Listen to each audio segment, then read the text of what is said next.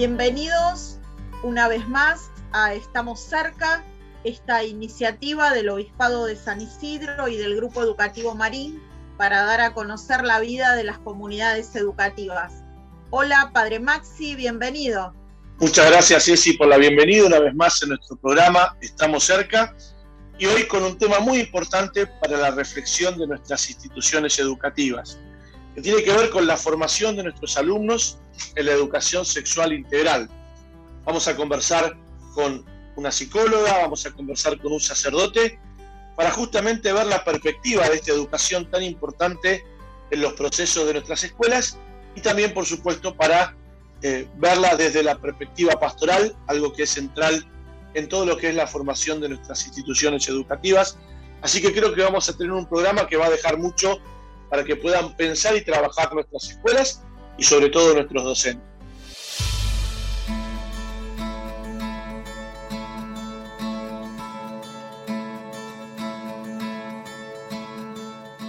Vamos a comenzar este programa de Estamos cerca conversando con Maite Arriola, psicóloga, docente de la Diplomatura de Formación en Educación Sexual Integral de la Universidad de San Isidro.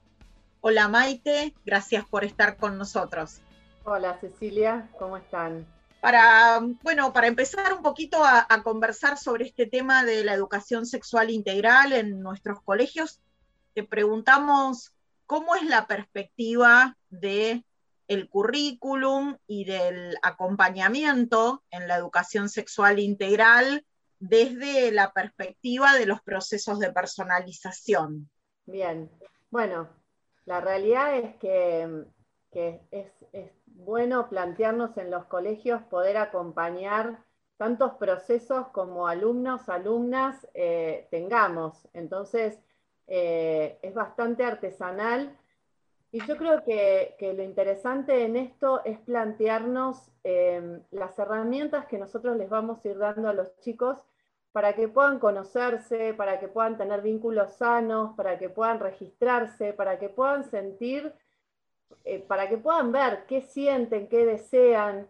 Eh, yo siempre digo, hay, un ejemplo que, les pongo mucho a los papás cuando les doy talleres, eh, si los chicos primero no saben, cuando uno los lleva a un kiosco, por ejemplo, y les dicen elegí lo que vos quieras, que te compro lo que quieras, es imposible elegir entre tanta variedad. Entonces, si primero no se preguntaron qué quieren, de qué tienen ganas, es muy difícil después este, tener la certeza de decir, bueno, quiero un chocolate, quiero un caramelo, quiero todo.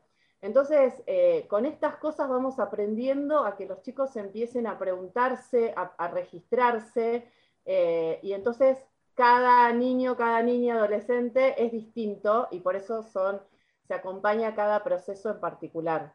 Maite, para ir a lo concreto, eh, cuando vamos a nuestras instituciones educativas, ¿cuáles te parece que son los elementos de la ESI que se pueden comenzar a trabajar en los niveles inicial y primario? Yo creo que, eh, son los mismos que, que, nos van a servir para toda la vida, que tienen que ver los, eh, los ejes que, vamos a tener transversalmente a lo largo de toda la escolaridad son los mismos. Pero me parece como más importante poder ayudar a los chicos y a las chicas a que tengan las herramientas para poder llevar eh, y vivir la diversidad, para vivir este, la conciencia emocional, para cómo me vinculo. Es importante que eh, a veces los adultos tenemos eh, ciertas premisas que no, tenés que ir y jugar con ese nene porque está solo y nadie quiere jugar con él, o los padres cambian esa cara, ¿no? Y, en algún punto no los estamos mirando ni registrando en lo que ellos son, en lo que ellos sienten eh, y lo que les pasa. Entonces se acostumbran desde chiquitos a, manejarse con la mirada, con lo, lo que el otro espera, y me parece que desde jardín de infantes y la primaria son momentos muy lindos eh, como para que empiecen a poder plantear las cosas sin tener miedo a que el otro se enoje. Aparece mucho en el primario, no, no se lo dije a mi mamá porque se va a enojar, o no le puedo plantear esto porque se va a enojar. Entonces crecen, o a la, o a la o, lo que sea, o al profe, crecen no escuchándose a ellos mismos por tener muy presente la mirada del otro. Entonces me parece que eh, desde jardín de infantes y, en la primaria es muy importante ayudarlos eh, a que se respeten, a que se registren, a que se escuchen, a que puedan plantear las cosas con libertad, tratando de discernir el momento, el lugar, eh, ¿no? en cualquier momento, y también teniendo que decir, si el otro está enojado, bueno, no se lo voy a plantear ahí, lo voy a plantear después. Me parece que si podemos ir ayudando y sobre todo también ayudando mucho a los chicos a tolerar la frustración, cosa que a los padres nos cuesta un montón, porque si el, si el chico no le cuesta aceptar un no del otro lado, cuando un amiguito le diga no quiero jugar con vos, o cuando en la adolescencia una chica le diga no quiero salir con vos, bueno, va a estar complicado. Entonces, eh, digo, estos son los elementos o las herramientas que me parece que ayudan a después poder enfrentar determinadas situaciones y decidir determinadas cuestiones en la vida. Maite, los contenidos de educación sexual integral, más allá de, lo que tiene que ver con, la ley, con lo que establece los ejes de la educación sexual integral, son en definitiva contenidos para la vida, ¿no? Para, la vida cotidiana, para, el desarrollo de la vida plena eh, en la adultez. Y desde ese lugar, bueno, forman parte de lo que nosotros llamaríamos hoy por hoy educación auténtica o trabajos por proyectos que incluyan aspectos eh, más auténticos de los aprendizajes, esto es, más relacionados con la vida y con la vida cotidiana. Bueno, desde ese lugar, ¿cómo, cómo te parece que debería ser la integración de estos contenidos en los proyectos, en los proyectos pedagógicos? Yo creo que em, para que no sea algo teórico y forzado, eh, primero tiene que estar muy trabajado por los docentes. Eh, a los adultos, tanto a los padres como a los docentes, nos sigue costando un montón, porque no terminamos de entender que la ESI no, tiene, no pasa solamente por la sexualidad genital, pasa justamente, es integral y pasa por toda nuestra persona. Yo estoy convencida que eh, si tenemos los adultos y los docentes espacios eh, de reflexión personal, de repregunta, si podemos poner en el centro de nuestros proyectos pedagógicos a los niños y a las niñas con sus necesidades, con sus contextos, con sus intereses, entonces todos los proyectos van a, van a estar atravesados por todos los ejes de la, de la ESI porque va a tener que ver con la, con la vida de ellos, con su cultura, con su contexto, con sus preocupaciones. Eh, lo que pasa es que tiene que estar aceitado el conocimiento del grupo que yo tengo adelante, de cómo son ellos y también de lo que me pasa a mí frente a esas cosas, porque a veces lo que queremos los docentes es tener la respuesta acertada a lo que nos van a preguntar. Entonces, como nos genera inseguridad, no abrimos tanto el juego a que pase lo que tenga que pasar a tomar la clase con lo que venga. Entonces, eh, muchas veces nosotros mismos vamos cerrando los temas eh, para, para no comprometernos en situaciones que no sepamos cómo salir adelante.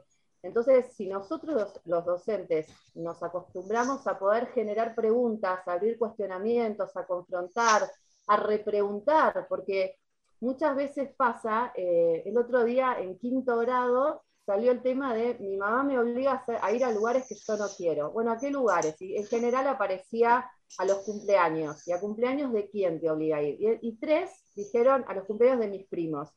Cuando empecé a preguntar, bueno, ¿por qué no querés ir al cumpleaños de tu primo? Una nena me dice, porque mi primo es más grande y no me gustan sus amigos, me siento incómoda. Otro dijo, porque son un embole, mis primitos son chiquitos. Y otra dijo, porque me divierto mucho más quedándome jugando a la play en mi casa. Si bien los tres tenían la misma conducta, que es no tengo ganas de ir al cumpleaños y me están obligando, las motivaciones eran muy distintas. Entonces, si los adultos nos animamos a preguntar para tratar de entender desde dónde está diciendo lo que dice y de dónde están manifestando, vamos a ver que lo que causa esa, acción o esa conducta es muy diferente. Y ahí es donde voy acompañando los procesos de cada uno individualmente, porque me entero de qué es lo, qué es lo que lo motiva, qué es lo que lo lleva a, tener, a decir eso o, a tener esa conducta. Entonces me parece que si, los adultos y los docentes nos animamos a, preguntarnos nosotros y a enfrentarnos con nuestra propia historia, eh, va a ser mucho más fácil tener a los chicos en el centro con sus necesidades. Maite, vamos a, un tema complicado, porque muchas veces quienes cuestionan eh, la ESI lo hacen desde su lugar justamente de eh, esta enseñanza tiene que ver solamente con la obligación de los padres, ¿no?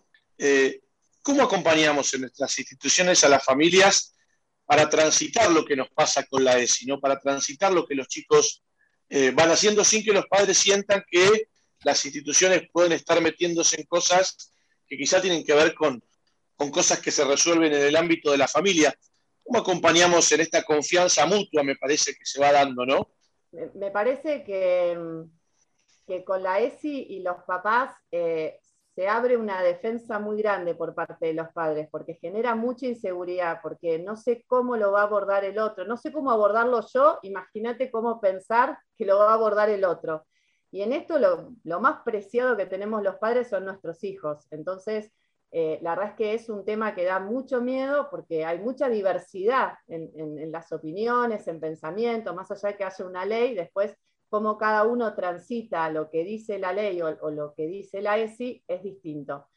Entonces, me parece que lo primero que tenemos que hacer los colegios es nosotros no tener miedo a escuchar a los papás y a escuchar lo que hay atrás de lo que dicen, que muchas veces hay mucho miedo, eh, hay mucha angustia, em, y entonces yo creo que si generamos un espacio para poder escuchar, y lo mismo que decía recién de los chicos con el cumpleaños, ¿no?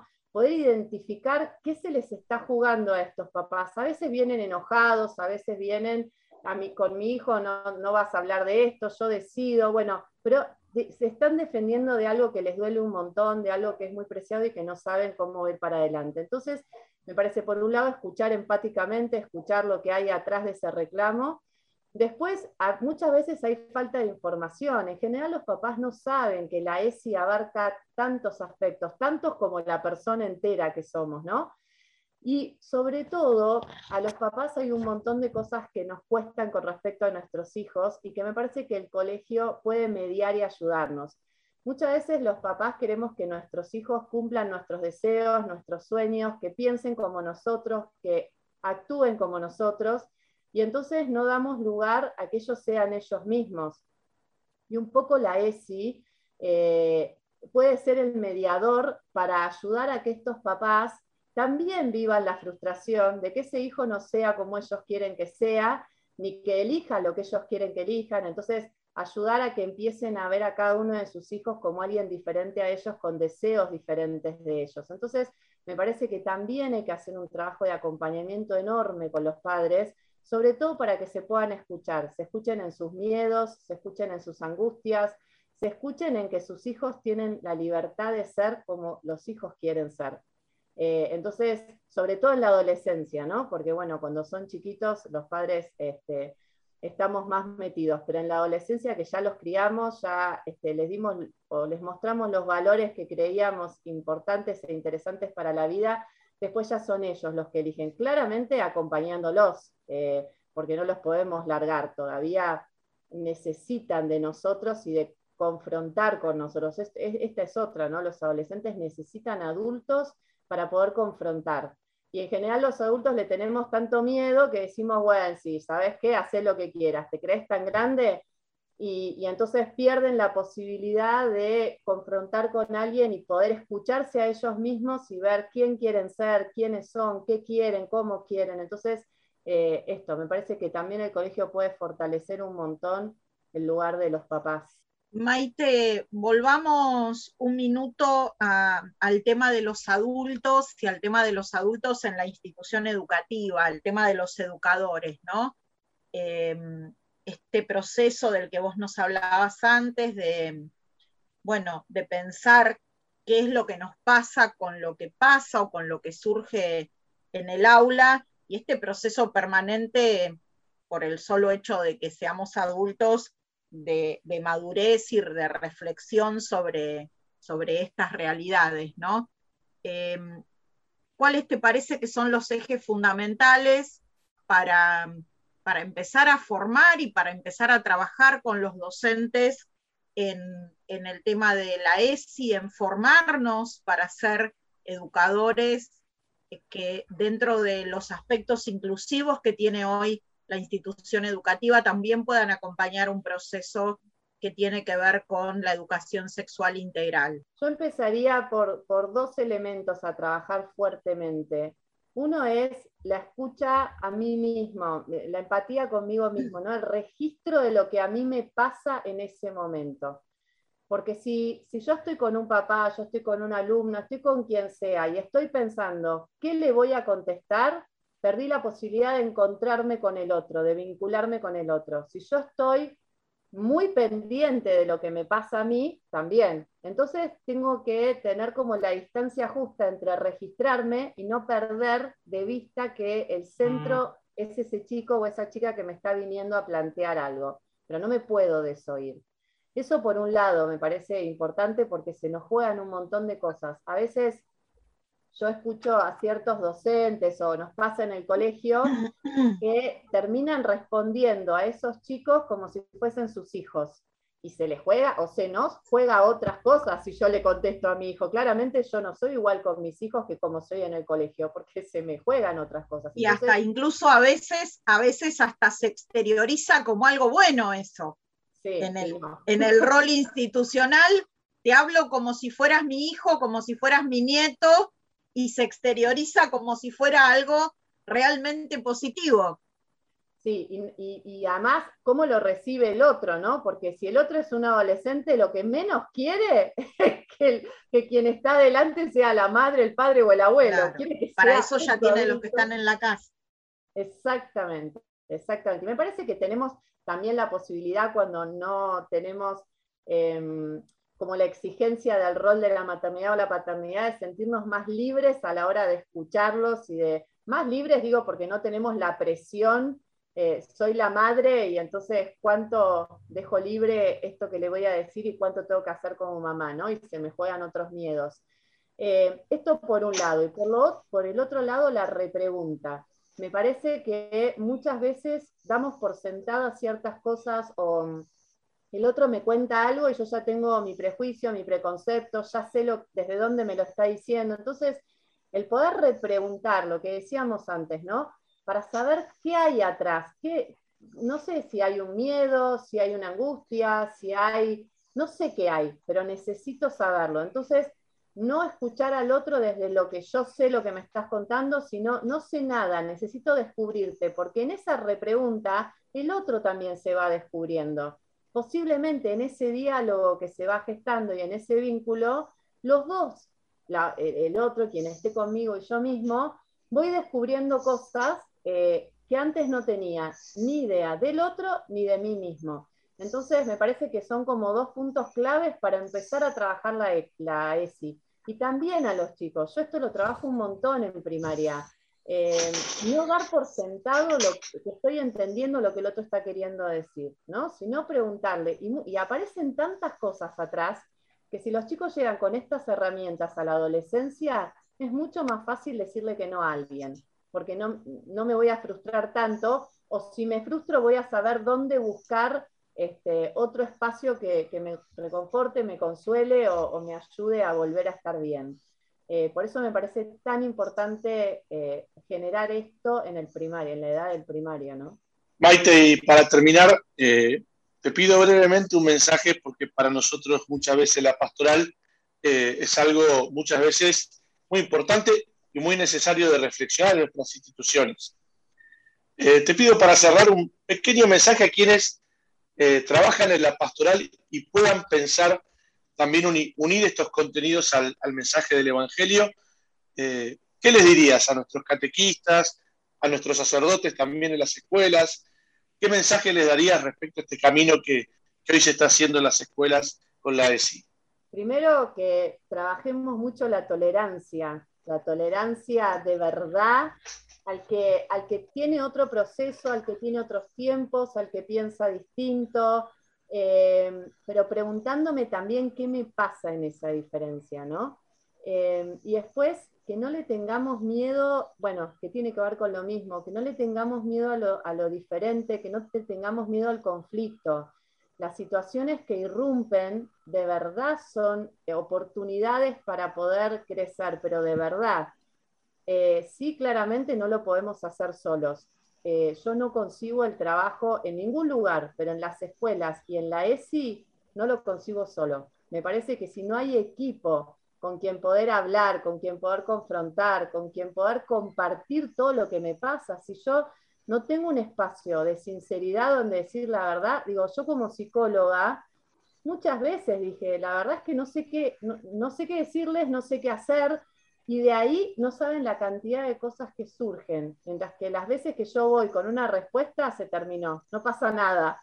Entonces, eh, no tener miedo a no tener respuestas, a abrir, a compartir, a confiar, y esto, a que, a que la diferencia es buena, y, pero hay que tener tolerancia y hay que escuchar qué me pasa. A mí particularmente, yo ya sé que cuando escucho a alguien que piensa muy distinto a mí, enseguida me defiendo y, me pongo como en una postura rígida. Cuando me doy cuenta de eso, trato voluntariamente de aflojarme y de cambiar y de empezar a hacer preguntas para entender qué está queriendo decir el otro. Pero si yo no tengo este registro de mí mismo, enseguida salto a justificarme, a confrontar, a defenderme, y me pasa todo el tiempo. Entonces, por eso es tan importante conocernos y tener un registro de lo que nos va pasando.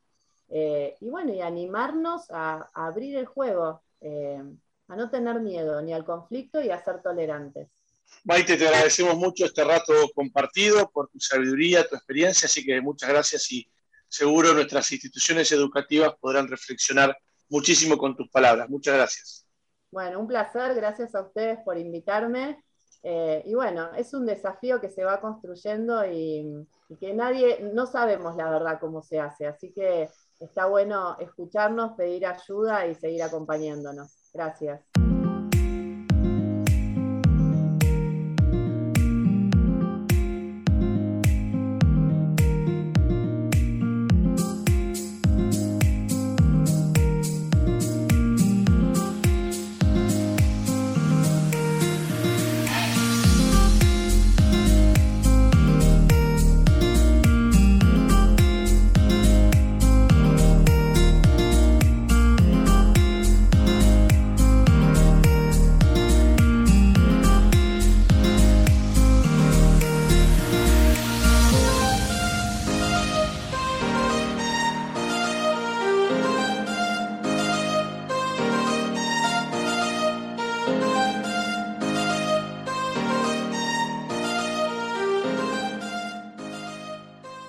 Seguimos entonces en nuestro programa de hoy dedicado a este tema tan importante para nuestras instituciones educativas, que es la formación en la educación sexual integral. Y ahora conversamos con el padre Eduardo Mancharotti, él es director pastoral del Colegio San Gabriel. Bueno, vamos a tomar también los, los tópicos desde su experiencia pastoral y también desde su experiencia sacerdotal en este acompañamiento. Por eso, bueno, te agradecemos, Edu, que, que estés con nosotros para pensar eh, este tema tan importante. Hola a todos, gracias a ustedes por invitarme. Edu, ¿cómo es acompañar un proyecto de, educación sexual integral eh, en los colegios especialmente? Sé que también lo haces en el ámbito de la parroquia, pero especialmente en los colegios, ¿cómo es acompañar un proyecto como este? Para mí viene siendo una experiencia nueva en un doble sentido por un lado, por acompañar de por sí un proyecto de ESI y por otra parte, porque es la primera vez que soy director pastoral de, un colegio. Estoy acá en el San Gabriel hace dos años. Eh, lo que yo vengo de a ver, lo primero que podría decir es que es algo fascinante, por lo menos para mí es, algo que, me apasiona, es, eh, yo estoy convencido que es una gran herramienta pedagógica y pastoral, que en realidad para nosotros tendrían que hacer la misma cosa. Y al mismo tiempo hay que decir, por lo menos esa es mi experiencia, no solo por lo que vivo yo en el colegio, sino por lo que voy hablando con otras personas, inclusive fuera del ámbito eclesial, pero que están en el mundo educativo, siempre es algo arduo. Eh, tengo la percepción de que todo lo que tiene que ver con la aplicación de la ESI tiene que ver con un cambio cultural de, cultura educativa, quiero decir, bastante, bastante profundo en los colegios. Entonces, eh, es fascinante, tiene mucho de novedoso y al mismo tiempo pide una cierta capacidad de, de, resiliencia, de frustración y, una dosis importante de paciencia. ¿Cómo es Edu en, esta perspectiva de, acompañamiento y en, en, la perspectiva, eh, como vos bien decís, de acompañar los procesos de educación sexual integral, en el fondo acompañar los procesos personales desde el proyecto institucional de cada colegio, desde esta perspectiva pedagógico-pastoral que tienen nuestras instituciones, cómo es acompañar en los adolescentes, adolescentes ya llegando a la juventud, eh, el descubrimiento de su proyecto de vida, de su proyecto personal. Para nosotros acá, y de hecho justo hoy tuvimos una reunión donde seguimos trabajando eso, eh, estamos, te diría, como abordando, te diría, primero que es algo que se aborda desde múltiples actores, porque la idea, y hacia eso queremos ir avanzando mm, desde la propuesta de la JUREC por un lado, y también por supuesto acá, acá en el San Gabriel también. Me cuesta no decir el Sanga, que suena un poco informal para un contexto de, de entrevista, pero acá siempre todos le decimos el Sanga. Em, es abordarlo desde los múltiples actores, como creo que ahí hay, hay un trabajo siempre a hacer. Y desde ahí tenés, me parece, algunos espacios más explícitos, como puede ser el de la catequesis, que acá en San Gabriel tiene un tono, eh, lo que llamamos los talleres. Catequesis es muy parecido a lo que podría tener un joven en un encuentro de confirmación, en algún grupo de vida. Y entonces ahí la dimensión de, autoconocimiento y la parte vincular y vocacional aparece muy fuerte. Y por otra parte, justo ahora venimos tratando de reforzar cada vez más lo que en muchos lugares se llaman las tutorías y que acá ha dado en ser llamado espacio de personalización, en el sentido de un espacio para el crecimiento como personas Ahora estamos viendo cómo trabajar mejor, especialmente en quinto y sexto año esto, cómo darle espacio a los chicos para que se escuchen a sí mismos, para que puedan ir trabajando la cuestión vocacional, como para que se entienda que tiene que ver con mucho más que el tema de la carrera y que tiene que ver con un proceso humano, valga la redundancia, con el tema de la ESI más, más integral. Ah, para ese lado vamos yendo. Hay mucho camino por recorrer, pero para ahí vamos caminando con algunos espacios explícitos y otros que tenemos que seguir explicitando más. Edu, eh, ¿qué opinas sobre el proceso de los contenidos de la ESI sobre todo? ¿Y cómo hacer para que esto no sea tarea solamente de algunos, digamos, ¿no? Eh, como que el colegio lo vea como, bueno, esto es de tal profesor, de tal docente especializado. Eh, ¿Cómo mirar una, cómo tener una mirada integral respecto de los contenidos? A ver, todo lo que diga, como en realidad en todo lo otro, siempre es muy desde estar caminando en esto, porque eh, también acá en el San Gabriel estamos haciendo proceso y estamos muy lejos de decir, a ah, esto ya está recontra aceitado y sale perfecto. Pero lo que venimos, lo que creo que podría resumir que hay una pata que es ayudar a quitar el miedo, a sacar el miedo a la ESI. Hay una parte importante en eso. Eh, es un poco esto pasar el chivo para la diplomatura que estamos armando en la UCI, pero cosas como esa diplomatura u otras también, que gracias a Dios hoy en Buenos Aires hay varias y hay muy buenas, eh, ayuda a, sacarse el temor con respecto a lo que la ESI es verdaderamente. Y me parece, por lo menos lo que yo voy viendo y trabajando acá en el colegio, es que hay otra parte que es justamente generar equipo, que no sea eh, de algún docente que el tema le interesa más o le gusta más o que, entre comillas, su materia tiene que ver más con el tema, porque estamos hablando de, un, justamente de esta dimensión integral de la persona. Entonces, hablar de afectividad, de relaciones, de vínculos, de respeto, de salud, no puede ser solamente cuestión de la profesora de construcción de la ciudadanía o del profe de biología o de la catequesis, tiene que ser algo encarado por todos. En este momento nosotros estamos empezando a preparar una capacitación para los docentes y también está la otra pata que es la más, em, digamos, no sé si es la más compleja, pero sí la que hay que ver más cómo se hace, que es cómo trabajar con las familias. Que no sea simplemente algo informativo, le contamos a la familia, hicimos esto, sino que también las familias sean parte de este proceso, porque si no siempre queda trunco, siempre va a ser como una especie de compartimento estanco, aun si todo el colegio se involucra, eh, también hay que ver cómo las familias se, meten en este proceso. Y pensando un poquito más eh, en los docentes, mm, decías, estamos preparando una, una capacitación, estamos pensando en cómo hacer para que todos en definitiva, todos somos educadores, por lo tanto, todos estamos implicados en este proceso de acompañamiento más integral, ¿no? ¿Cuáles son los ejes o cuáles son los aspectos que tendríamos que empezar a pensar para capacitar a los docentes en esto de la educación sexual integral? Creo que va a haber cosas específicas. yo estoy asumiendo que acá hablamos siempre dentro del ámbito de los colegios del obispado, ¿no es cierto? O sea, de los colegios católicos. Creo que hay una pata que tiene que ver con eh, entender que la ESI es una gran herramienta pastoral y que no, y que no está en conflicto con, con, una visión cristiana de la persona, al contrario, que puede ser algo profundamente enriquecedor. Esa es una pata.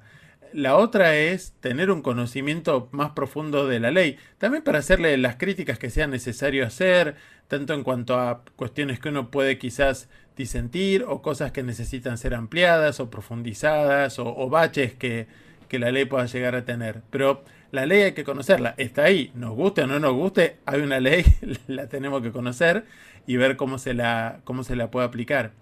Y después hay otra pata que, que es la que suelo sentir eh, como más compleja, aunque no suele ser la que se explicita más, que es que esto nos atraviesa personalmente, porque siempre que uno habla de sexualidad, de afectividad, estás hablando de algo que es, que es una dimensión muy íntima, no es como transmitir simplemente un contenido académico de clase. Eh, entonces, entiendo que esto nos lleva a un trabajo personal que, que a muchos les da un poco, un poco de inquietud o de incomodidad. A mí me gustaba, hace poco charlaba con un docente del colegio que me dice, ¿sabes que estoy viendo unos videos sobre ESI? Y me dice, y me encanta porque me incomodan. Entonces me, pareció genial ese reconocer que, uh, esto me, me sacude, me hace pensar, me, me despierta este, cosas que tengo que revisar de mi historia, pero me parece que el camino pasa por ahí. Si no, no es integral, si no va a ser siempre un contenido cerebral que, que vamos incorporando y que transmitimos sin que nos atraviese a nosotros. Edu, digamos, eh, ¿cuáles son las claves para vos eh, para el acompañamiento de la comunidad escolar para que sea más inclusiva? Eh, y sobre todo en los comportamientos, ¿qué podemos trabajar en los alumnos? ¿Qué podemos trabajar en las familias, en el modo de hablar? Que muchas veces en los chicos es algo que expresa mucho. ¿Cómo podemos trabajar? ¿Qué acompañamos para que realmente ser más inclusivo no sea solamente un eslogan, sino algo que se refleje en las conductas de nuestros alumnos. Creo que un punto de partida es empezar por la escucha. Empezar por una escucha más profunda y, especialmente en cuanto a, las situaciones concretas que atraviesan eh, los estudiantes y las estudiantes de, de nuestras escuelas. Empezar por ahí, porque eso mismo es lo que nos dispara muchas veces, por lo menos para mí ha sido así empezar a trabajar, yo, yo, bueno, vos lo sabés, trabajé algunas cuestiones de género en la parroquia y después hicimos alguna pequeña capacitación con los directivos en el colegio también, pero fue a partir de, de ver cosas que estaban pasando dentro de la comunidad juvenil de la parroquia y después empezar a verlo en el colegio también. Entonces me parece que eso, eso tendría que, que ser como el punto de partida siempre. La escucha nos lleva a, la compasión y la compasión nos lleva a actuar, siguiendo el esquema clásico del buen samaritano. Me parece que, que, hay algo por ahí y que después nos llevará a un, a un trabajo sobre nosotros mismos, a darnos cuenta que quizás hay cosas que hemos naturalizado y que no están bien, que hay cosas que, que hemos descuidado, hay aspectos de nuestra manera de relacionarnos que necesitan una revisión profunda y que no es seguir una moda, como decís vos, no es un tema de eslogan, sino que en el fondo termina siendo un tema, un tema vincular. Hoy teníamos reunión con los tutores y trabajando, eh, bueno, ustedes saben que el San Gabriel viene trabajando el tema de la inclusión hace un tiempo y una de las tutoras decía, eh, más allá de trabajar el tema de cómo incluimos a los chicos con capacidades especiales, el tema es el otro. Trabajemos la relación con el otro y dentro de eso la inclusión va a ir encontrando su lugar. Entonces me parece que desde este proceso de escucha y de toma de contacto con la realidad es de donde se disparan cosas que, que son que van a ser las que verdaderamente eh, toquen y transformen nuestra conducta, nuestras prácticas habituales. Me parece que hay mucho por ese lado, pero estoy cada vez más convencido que todo arranca por escuchar. Para, para cerrar, eh, Edu, vos al principio enmarcabas esta charla no solo en tu, en tu rol de sacerdote y de acompañamiento personal, obviamente, por esa perspectiva, por, por esa vocación, sino también en tu rol de director pastoral. Y mm, eso nos lleva directamente a los directivos y a, bueno, todos estos, todas estas incertidumbres y todos estos temores que se generan a partir de cómo vamos a hacer esto, ¿no? Cómo vamos a poder dar respuesta a, a estas realidades, cómo vamos a poder acompañar estos procesos eh, no solo para que sean inclusivos, sino para que puedan ser también comunitarios, ¿no? Que a veces eh, parece una contradicción en sí mismo, pero a veces terminan siendo, terminan siendo fuerzas en pugna, ¿no? Eh, quédense ustedes con lo inclusivo, pero esto no es la comunidad que nosotros queríamos, ¿no? Entonces, o no éramos comunidad o no estaríamos siendo inclusivos. Bien, eh, ese dilema es el que a los directivos les pasa por la cabeza todo el tiempo eh, a la hora de, plantearse estos temas, ¿no? Entonces, bueno, eh, ya que vos estás en este, en este rol, te pedimos un mensaje para, los equipos directivos de nuestras comunidades educativas. Creo que una de las cosas que, que, además de todo esto que vos decís que es tal cual, ¿no? Todas estas disyuntivas en las que te encontrás eh, tensiones, planteos de algunas familias, de algunos docentes. No, por lo menos no es mi experiencia en general de, los alumnos y las alumnas. Es más, eh, planteo justamente de, pares y, y, de familiares. Y a eso se le suma a veces, en algunos casos, un un confundir algunos aspectos de la ESI con ciertas cuestiones ideológicas, que ahora no vale entrar, no vale la pena entrar en detalle en eso, pero, pero que también a veces eh, hace que caigamos en esto de tirar el agua sucia con el bebé adentro de la bañadera, ¿no? Entonces me parece que, el punto de partida es eh, perder el, miedo y, y familiarizarse con, con lo que la ley plantea, por un lado, y recordar también que, una visión integral, la palabra integral, eh, tiene que ver con nuestra identidad como educadores. Entonces, me parece que eh, una de las cosas que está haciendo el proceso de la ESI es que de alguna manera eh, desenmascara cómo quizás en distintos momentos nos hemos encerrado en una visión un poco de compartimentos estancos con respecto a lo educativo.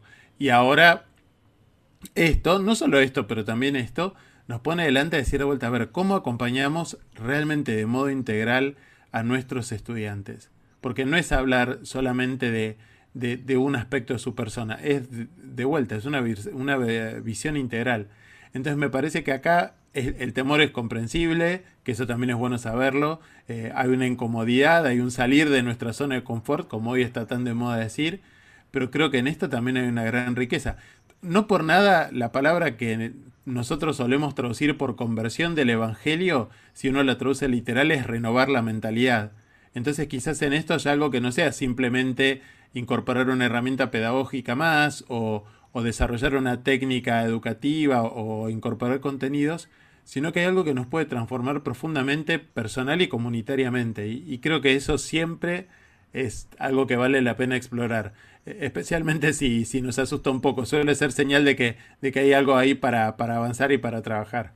Gracias, Padre Eduardo. Gracias por compartir esta reflexión con nosotros. Gracias por, bueno, este tono sereno para, para estos procesos y para acompañar estos, estos caminos institucionales. Y en tu nombre un afectuoso saludo a la comunidad del colegio y de la parroquia San Gabriel. Muchas gracias y gracias por invitarme.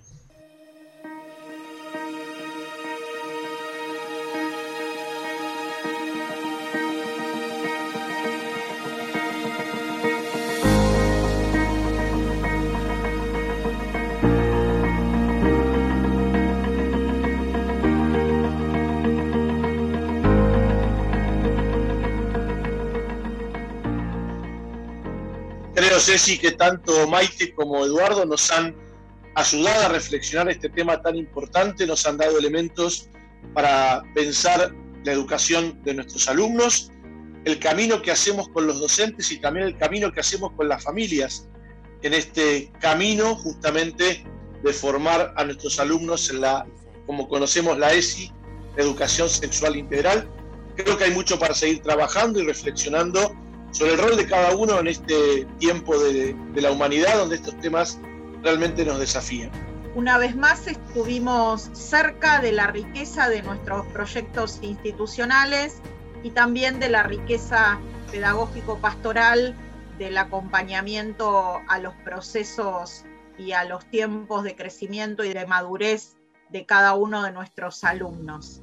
Somos Nacho Insaurraga, Maxi Jursinovic, Cecilia Vallés y estamos cerca.